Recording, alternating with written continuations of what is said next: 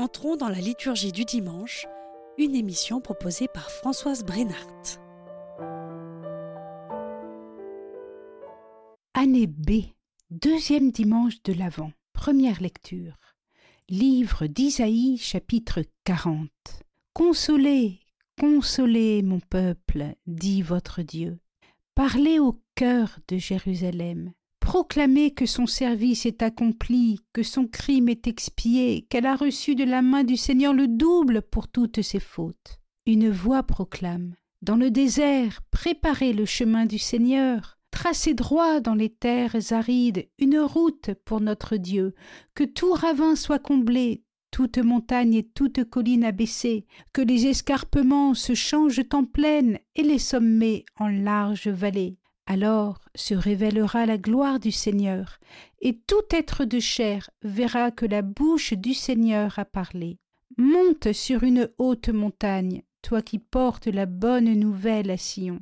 Élève la voix avec force, toi qui portes la bonne nouvelle à Jérusalem. Élève la voix, ne crains pas, Dis aux villes de Juda, Voici votre Dieu, voici le Seigneur Dieu.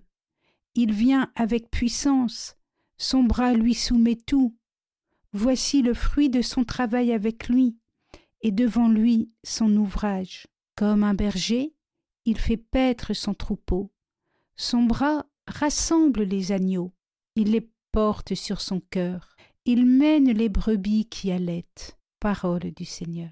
Chers auditeurs, cette prophétie a un sens au temps du prophète Isaïe, mais elle s'accomplit aussi au temps de la venue de Jésus sur la terre, et elle s'accomplira au temps de la venue glorieuse du Christ. Commençons par le sens historique. L'élite des Hébreux a été exilée à Babylone depuis l'an 598. Or, voici que Cyrus, un roi perse, fait campagne, et, en l'an moins 539, il entre vainqueur à Babylone. Il ne détruit pas les villes, il ne tue pas les rois, il autorise les divers temples. Et voici qu'en l'an moins 538, il autorise le retour des Juifs en Judée pour y rebâtir leur temple. Livre d'Esdras chapitre 1.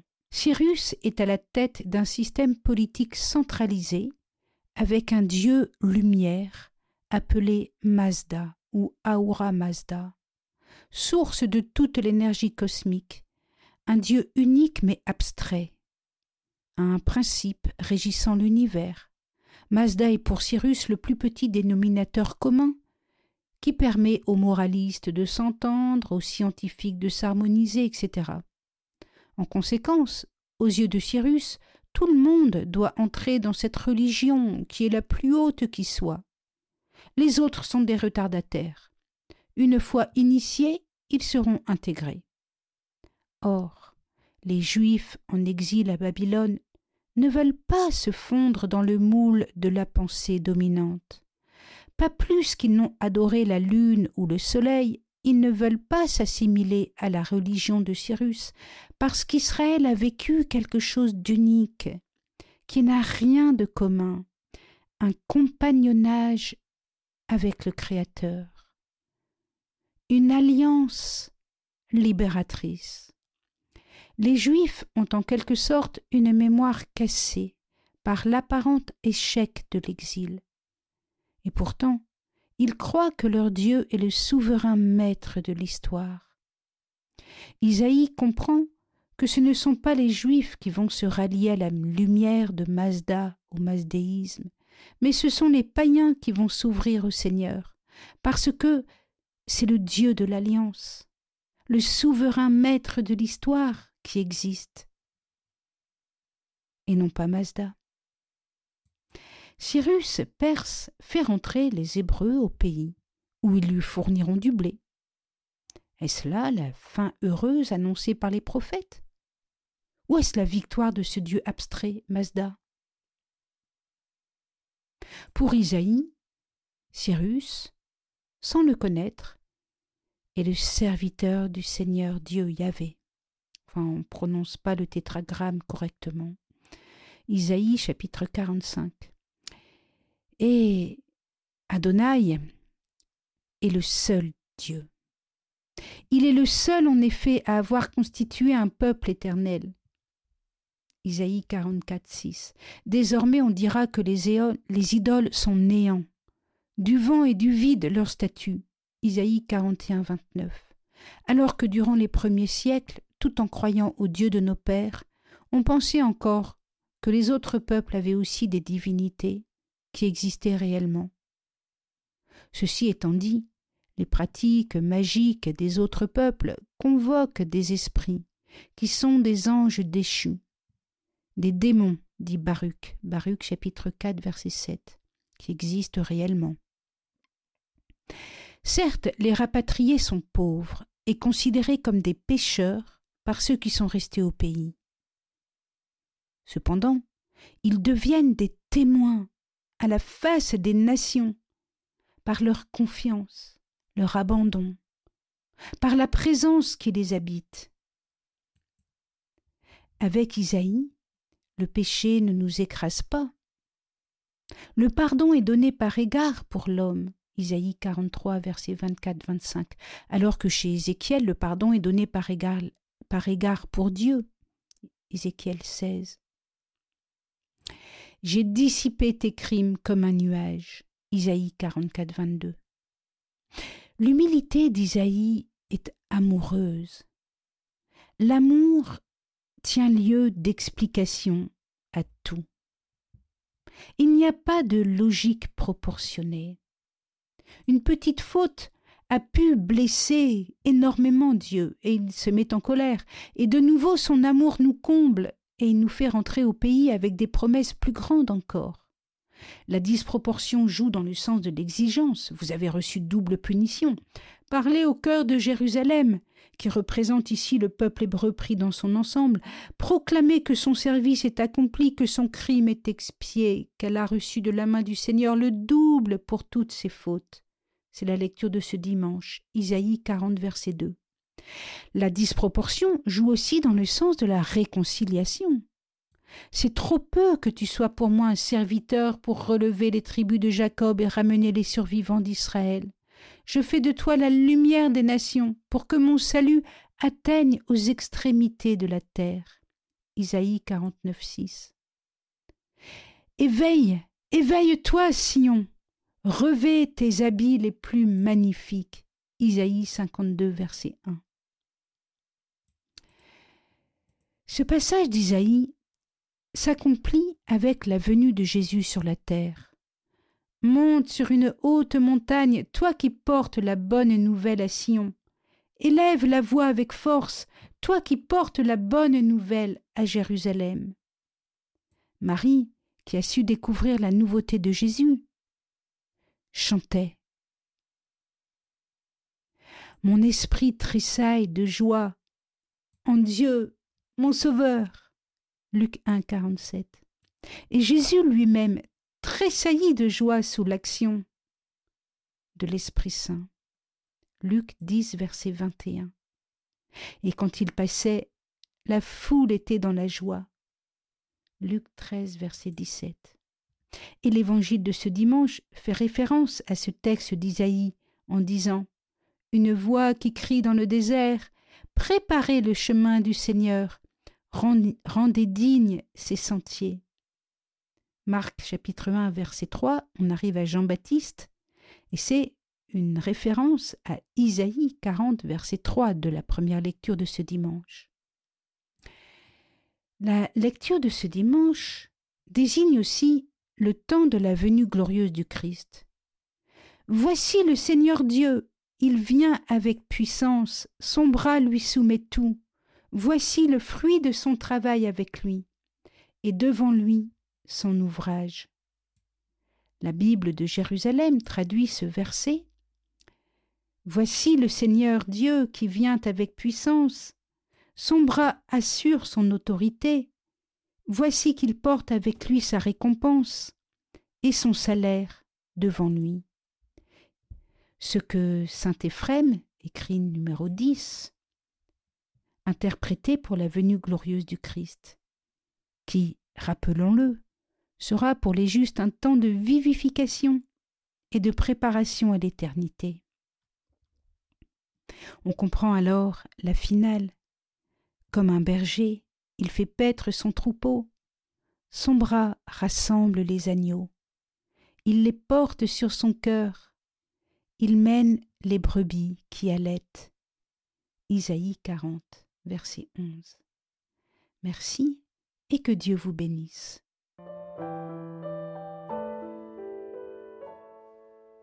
Année B. Deuxième dimanche de l'Avent. Psaume. Psaume 84, 85. J'écoute, que dira le Seigneur Dieu? Ce qu'il dit, c'est la paix pour son peuple et ses fidèles. Son salut est proche de ceux qui le craignent, et la gloire habitera notre terre. Amour et vérité se rencontrent, justice et paix s'embrassent. La vérité germera de la terre, et du ciel se penchera la justice. Le Seigneur donnera ses bienfaits, et notre terre donnera son fruit. La justice marchera devant lui, et ses pas traceront le chemin. J'écoute. Que dira le Seigneur Dieu? Cette question aurait pu être posée par le prophète Isaïe, qui, après l'épreuve terrible de la destruction de Jérusalem par Nabuchodonosor et l'exil à Babylone, attend une parole du Seigneur. L'exil est advenu en l'an moins 598, après la réforme et la mort du roi Josias. Hélas, l'alliance ayant été formulée dans un code donnant-donnant, Deutéronome 30 et 31, l'exil à Babylone apparaissait comme le châtiment d'une terrible rupture d'alliance. Le courant deutéronomiste cherche le coupable du malheur, dans une logique donnant-donnant. Il relie toute l'histoire des rois dans ce but et intervient dans presque tous les livres de l'Ancien Testament. Une lecture rapide ne voit que cela. Mais comment cela suffirait-il à traverser l'épreuve? J'écoute. Que dira le Seigneur Dieu? Or, voilà que Cyrus, le Perse, nous fait rentrer au pays où nous lui fournirons le blé. Est-ce là la fin heureuse annoncée par les prophètes ou est-ce la victoire de ce dieu abstrait Mazda? Cyrus, sans le connaître, est le serviteur du Seigneur. Et Adonai est le seul Dieu. Il est le Créateur universel. Et son amour est sauveur. Ce qu'il dit, c'est la paix pour son peuple et ses fidèles. Son salut est proche de ceux qui le craignent.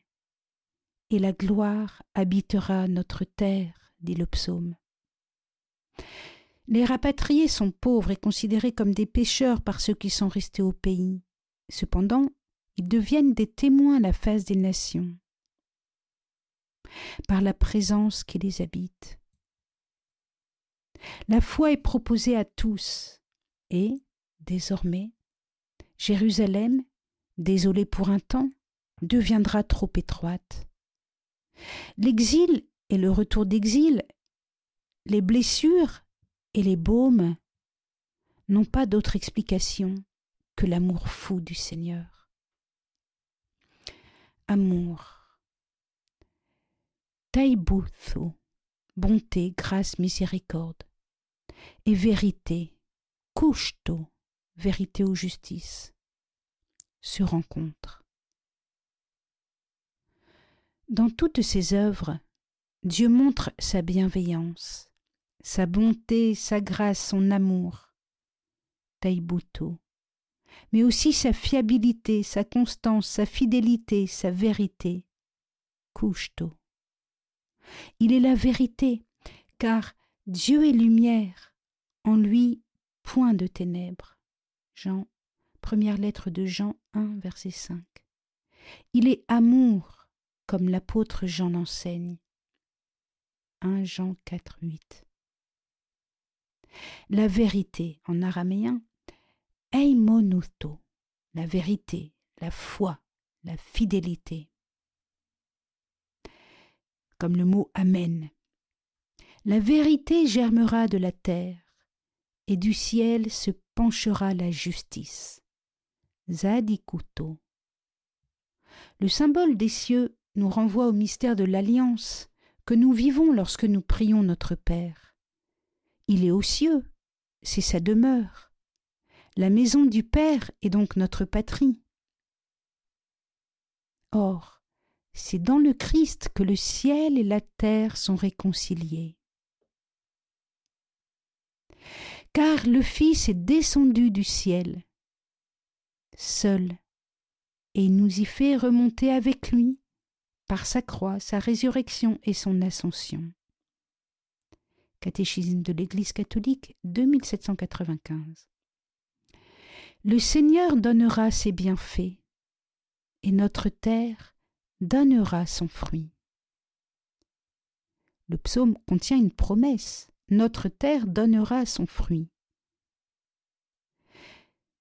Cette promesse s'accomplit à Noël. La terre, en la personne de la Vierge Marie, va porter son fruit béni, Jésus. Notre terre donnera son fruit. Cette promesse a un sens eschatologique aussi. La terre doit accomplir le dessein du Créateur. Quand l'humanité ayant accueilli son Sauveur, accomplira la volonté de Dieu sur la terre comme au ciel. Cela aussi se réalisera un jour. Notre terre donnera son fruit. La justice marchera devant lui, et ses pas traceront le chemin. La justice, c'est zadikuto, justice, probité, un mot qui a les mêmes consonnes que le mot zetketho, aumône, bienfaisance. Nous trouvons ce mot en Matthieu 6, verset 1, traduit en grec par justice ou par aumône, selon les manuscrits. Le monde doit pratiquer la justice zadikuto, à la fois la probité et la bienfaisance. La première charité étant de donner aux autres ce qui leur est dû, mais la justice est aussi bienfaisance. Ce qui nous prépare à l'Évangile, comme il est écrit en Isaïe le prophète, Voici, j'envoie mon messager devant ton visage pour préparer ton chemin. Une voix qui crie dans le désert. Préparez le chemin du Seigneur. Rendez dignes ses sentiers. Marc chapitre 1, versets 2 et 3. Eh bien, chers auditeurs, nous allons préparer les chemins du Seigneur. Nous allons les préparer avec la Vierge Marie, avec Saint Joseph, avec Saint Jean-Baptiste, nous allons faire de notre maison un lieu digne du Seigneur. Nous allons faire de notre chambre, de notre salon, de notre cuisine, un lieu digne du Seigneur. Nous allons pratiquer la justice, l'honnêteté, l'aumône, la bienfaisance. Celui que nous allons accueillir à Noël reviendra un jour dans la gloire. Soyons prêts, êtes-vous prêts? L'avant, cette préparation à Noël, est aussi une préparation au retour de Jésus dans la gloire. Alors la terre donnera son fruit. Mais dès maintenant, préparons les chemins. Merci et que Dieu vous bénisse. Année B, deuxième dimanche de l'Avent, deuxième lecture, deuxième lettre de Pierre, chapitre 3. Bien-aimé, il est une chose qui ne doit pas vous échapper. Pour le Seigneur, un seul jour est comme mille ans, et mille ans sont comme un seul jour le Seigneur ne tarde pas à tenir sa promesse, alors que certains prétendent qu'il a du retard. Au contraire, il prend patience envers vous, car il ne veut pas en laisser quelques-uns se perdre, mais il veut que tous parviennent à la conversion. Cependant, le jour du Seigneur viendra comme un voleur. Alors les cieux disparaîtront avec fracas, les éléments embrasés seront dissous, la terre avec tout ce qu'on a fait ici-bas ne pourra y échapper. Ainsi, puisque tout cela est en voie de dissolution, vous voyez quels hommes vous devez être en vivant dans la sainteté et la piété, vous qui attendez, vous qui hâtez l'avènement du jour de Dieu, ce jour où les cieux enflammés seront dissous, où les éléments embrasés seront en fusion. Car ce que nous attendons, selon la promesse du Seigneur, c'est un ciel nouveau et une terre nouvelle où résidera la justice. C'est pourquoi, bien-aimés, en attendant cela, faites tout pour que l'on vous trouve sans tache ni défaut dans la paix. Parole du Seigneur. Chers auditeurs, à première vue, ce texte annonce la parousie comme étant globalement et indistinctement un déluge de feu. On peine alors à imaginer que des hommes soient encore vivants au moment de la parousie. Comme le pense pourtant saint Paul, nous, les vivants qui serons restés, nous serons enlevés dans les nuées à la rencontre du Seigneur. Première lettre aux Thessaloniciens chapitre 4 verset 16. Et comme le pense aussi saint Irénée, qui parle explicitement de ceux qui demeurent vivants après la mort de l'Antichrist et qui sont jugés dignes d'entrer dans le royaume des justes. Traité contre les hérésies, livre 5, chapitre 35, paragraphe 1. Doit-on alors imaginer des miracles du genre de ceux qu'ont vécu certains chrétiens sortis indemnes au cœur des explosions d'Hiroshima ou de Nagasaki? En outre, comment comprendre que Dieu détruise l'œuvre qu'il a créée bonne, Genèse chapitre 1, pour ensuite en créer une nouvelle? En fait, chers auditeurs, le texte s'éclaire dès lors que l'on revient à des traductions plus littérales, notamment aux versets 10 et 12, ce qui donne Le jour du Seigneur viendra comme un voleur, et dans lui en araméen ber, dans le jour qui est comme mille ans. Les cieux passeront avec fracas, les éléments embrasés se dissoudront, et la terre et ses travaux seront trouvés. Wa.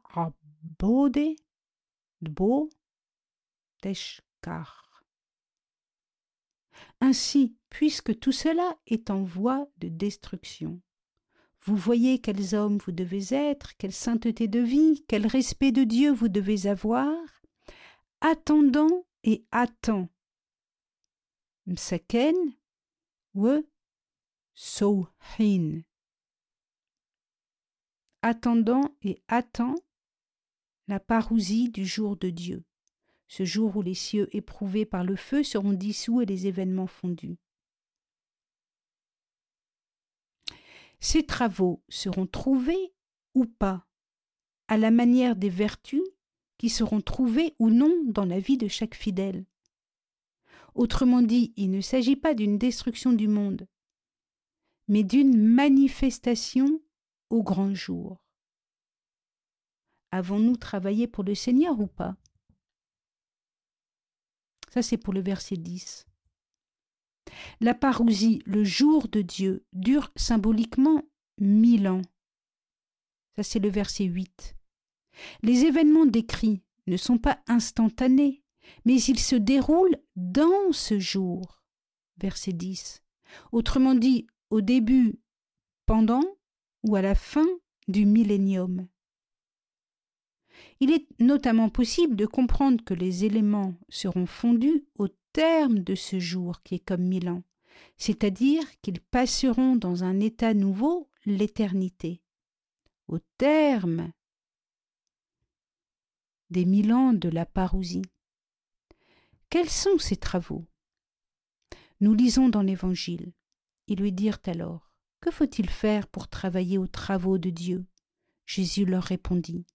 Le travail de Dieu, c'est que vous croyez en celui qui l'a envoyé. Jean chapitre 6, versets 28 à 29. Le passage dans l'éternité implique la fin du travail de la foi. L'image des éléments embrasés n'a pas la signification négative d'une destruction du monde par un déluge de feu, mais la signification positive d'une refonte de l'univers qui passe d'un état à l'autre, de la vie dans le temps chronologique à la vie dans l'éternité, et des hommes qui passent de la foi à la vision béatifique. Il n'y a donc pas à se demander comment quelques personnes pourraient survivre au déluge de feu. C'est tout cela qu'il ne faut pas ignorer. Verset 8. En effet, l'ignorance de cette dimension ouvre la porte à toutes sortes de palliatifs, où l'homme cherche à réaliser sur la terre ce qui ne peut se réaliser que dans l'au-delà de la parousie et du jugement eschatologique de l'Antichrist. Saint Irénée dit Mais certains qui passent pour avoir, pour croire avec rectitude, négligent l'ordre suivant lequel devront progresser les justes, et méconnaissent le rythme selon lequel ils s'exerceront à l'incorruptibilité. Ils ont ainsi en eux des pensées hérétiques. Traité contre les hérésies, livre 5, chapitre 31, paragraphe 1. C'est grave ce qu'il dit, hein c'est-à-dire que ne pas penser à ce règne de mille ans qui sera consécutif au jugement de l'Antichrist, c'est avoir des pensées hérétiques, selon saint Irénée. Or, qui y pense de nos jours? Qui l'enseigne? Pierre précise que notre fidélité peut faire que les conditions de la parousie se réalisent plus tôt. L'homme a le pouvoir de changer la date de la parousie. Il peut ou non la hâter. Verset 12. Ce qui explique pourquoi seul le Père en connaît l'heure, et non pas le Fils en son humanité. Et il vaut mieux que les gens prennent position positivement, en découvrant la joie de l'Évangile, c'est-à-dire en étant témoins de la sainteté de vie. Verset 11. L'Apocalypse aussi décrira la parousie avec un début et une fin. Satan est enchaîné mille ans. Donc on retrouve les mille ans de, de cette deuxième lettre de Saint Pierre. Les saints du ciel règnent avec le Messie pendant mille ans. Apocalypse 20, versets 1 à 6. C'est-à-dire les âmes qui furent décapitées à cause du témoignage de Jésus et à cause de la parole de Dieu. Et celles de ceux qui n'ont pas pris la marque de la bête vont apparaître dans la gloire avec Jésus. C'est cela la parousie. Satan ensuite est délié et sort pour tromper les peuples. Cette perspective est peu familière à notre mentalité individualiste. Satan n'aura plus d'emprise sur les hommes pris dans leur individualité, mais il sort pour une tentation communautaire, au plan des nations. Finalement, il est rejeté dans les temps de feu, l'enfer. Apocalypse 20, versets 7 à 10. L'humanité ayant prouvé qu'elle est stable dans le bien, elle peut entrer dans l'éternité. La parousie aura une fin. Voilà, eh bien, que le Seigneur vous bénisse. Merci.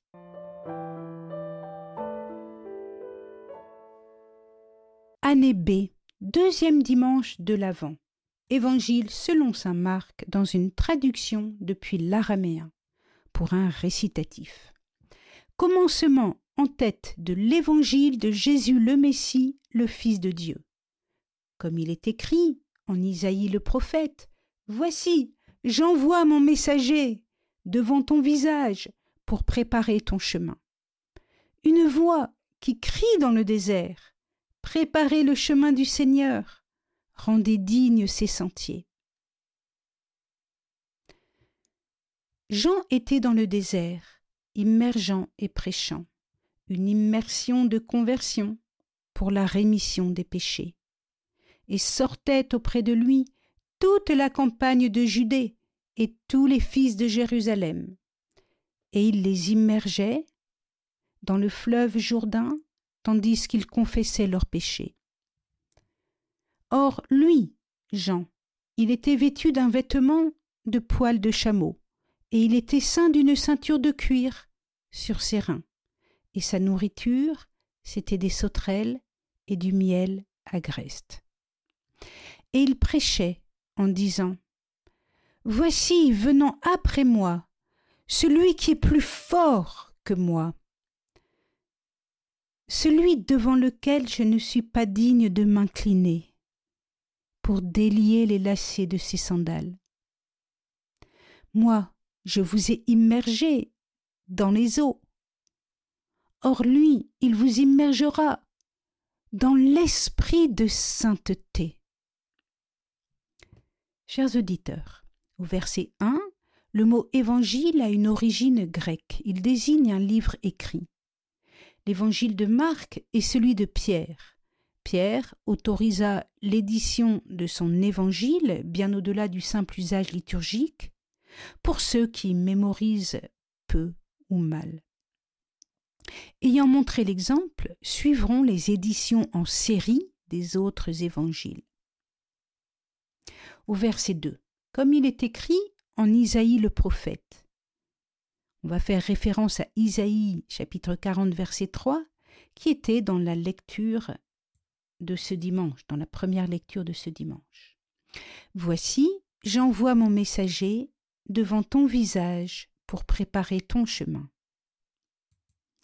Au verset 4, le nom de Jean, Yohanan, dérive du mot chnono, qui signifie grâce, exaucement, tendresse, avec le yud qui commence le tétragramme, ce prénom signifie le Seigneur Dieu fait grâce, exauce, s'attendrit. Au verset 3, préparer le chemin, Ashwaou, a aussi le sens d'affermir, ajuster, égaliser, aplanir, rendre digne. Alors j'ai traduit par rendre digne, parce qu'au verset 7, Jean-Baptiste dit Celui devant lequel je ne suis pas digne, Shoé, de m'incliner pour délier les lacets de ses sandales. Il reconnaît qu'il n'est pas digne, Shoé, c'est le même verbe qu'au verset 3. Une préparation morale est nécessaire pour accueillir dignement Jésus, le Messie, le Fils de Dieu.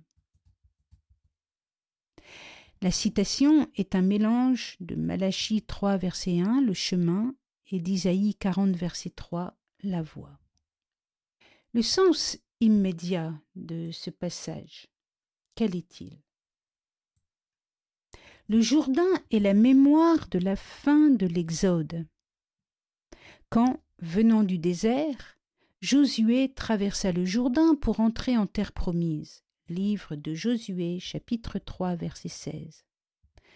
Jean-Baptiste replonge ses auditeurs dans l'attitude de foi acquise pendant l'Exode. Les pénitents quittaient la Judée en traversant le Jourdain au guet, ils s'avançaient dans une zone semi-désertique, mémoire de l'Exode, et sortaient du désert pour se faire baptiser, laissant littéralement tomber leurs péchés dans le courant qui les emporte vers la mer morte, afin d'entrer de nouveau en terre promise.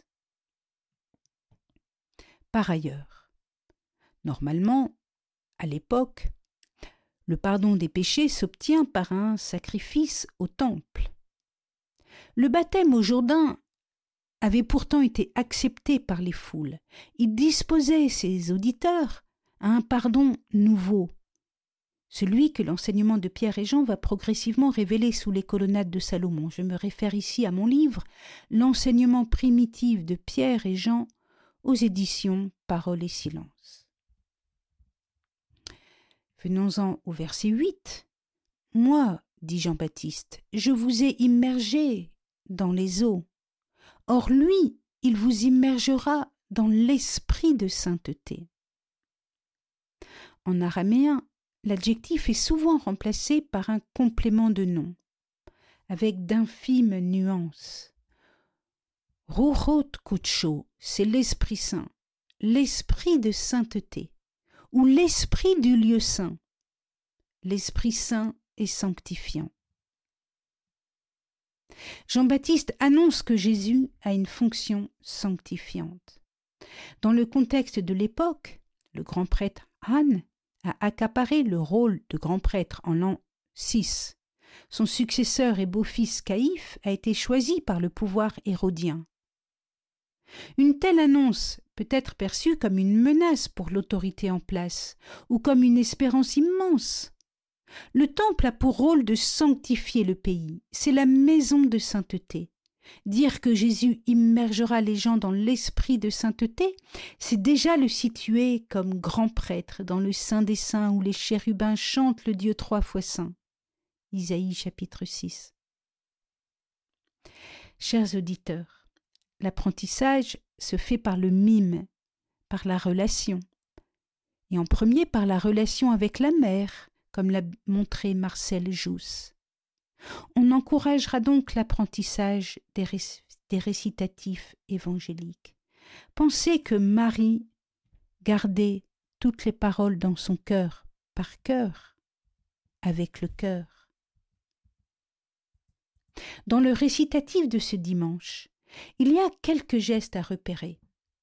Au verset 5, le geste de rejeter et de lâcher les péchés dans le courant du Jourdain. Et au verset 7, dans la bouche de Jean-Baptiste, fils de Zacharie, s'incliner à une valeur liturgique. Il faut se pencher et s'incliner, et non pas seulement s'accroupir pour délier les lacets. Chers auditeurs, cet évangile un sens important pour aujourd'hui. L'accent doit être mis sur le fait que l'entrée dans la foi chrétienne ne peut se faire sans ces préalables acquis durant l'Exode, que nous pouvons résumer de manière succincte. Le Créateur n'est pas lointain, mais il veut faire alliance. Il visite l'humanité et il agit dans l'histoire pour délivrer les gens de l'oppression. Les hommes sont appelés à respecter la loi de Dieu, ne pas invoquer d'autres dieux, c'est-à-dire toute pratique magique ou invocation des esprits parmi lesquels les anges déchus s'infiltrent, ne pas prononcer en vain le nom de Dieu, respecter le jour du Seigneur, honorer ses parents, bannir le meurtre, l'adultère, le vol, le mensonge, la convoitise. Tout ceci est capital et a vraiment place en tête d'un enseignement bien bâti. Au verset 1, le premier mot est richaud, commencement ou en tête. Le magistère de l'Église écartera l'hérésie de Marcion, qui voulait mettre entre parenthèses la préparation de l'Ancien Testament. Or, le baptême au Jourdain par Jean-Baptiste résume et valorise cette préparation. Jésus vous immergera dans l'esprit de sainteté. Marc 1, verset 8. De nos jours, nous avons besoin de retrouver le désir de la sainteté. Il ne s'agit pas de vouloir être honoré au calendrier d'avoir ses statuts. Il s'agit de retrouver la relation vivante avec le Créateur qui a voulu demeurer dans le sein des saints du temple de Jérusalem pour signifier qu'il voulait être présent en chacun de nous, à l'intérieur de l'intérieur, comme source pure de lumière et de vie. Par ailleurs, il convenait que ce soit Pierre qui donne ce premier enseignement sur le baptême chrétien et ce que l'on appellera plus tard la confirmation. Certes, c'est un enseignement encore elliptique, il appelle un développement. Alors, chers auditeurs, en ce deuxième dimanche de l'Avent, aspirez à la sainteté et que Dieu vous bénisse.